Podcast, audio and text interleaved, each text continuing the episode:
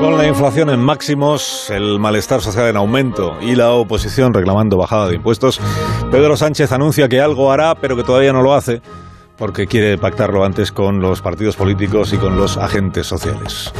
Pregunto a Fernando Onega si esto es amor por el consenso del presidente o es que el gobierno se quiere seguir forrando, como diría el señor Núñez Feijó. Fernando, buenos días. Muy buenos días, Alsina. Eh, querido director, ¿cómo voy a dudar del amor al consenso del presidente? Sánchez y consenso son sinónimos. Fíjate la cantidad de acuerdos sociales que firmó. Fíjate en su propia mayoría, una docena de siglas que obligan a una constante y esforzada negociación con sus correspondientes renuncias a principios y convicciones. Lo que ocurre es que son todas de un lado, incluso excluyentes, pero no siempre es culpa suya. Es que sus socios, tan celosos, se plantan y no dejan participar ni a PP ni a Ciudadanos y de Vox ni se habla. Pero son los socios, Alsina. Los socios, no el pactista Sánchez.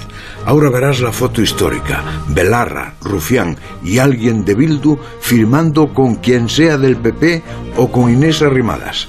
¿Y si no sale? Bueno, no pasa nada. Entra en juego la razón económica que dice Feijóo. A ver si me explico. Hoy se publica que el Estado ingresa 250 millones extra cada mes por el mayor precio de la energía una pasta. Y ahí sí que tengo dudas. Empiezo a pensar que el consenso es una buena disculpa para retrasar la rebaja fiscal. Dos semanitas de diálogo, funcione o no funcione, son 125 millones extras. Lo cortés del consenso no quita lo valiente de su fracaso. Lo mismo Sánchez encontró la solución mágica. Se presenta como dialogante, no puede conseguir el consenso por lo complejo de Frankenstein, gana 15 días para mantener ingresos y queda como el gran hacedor de la rebaja.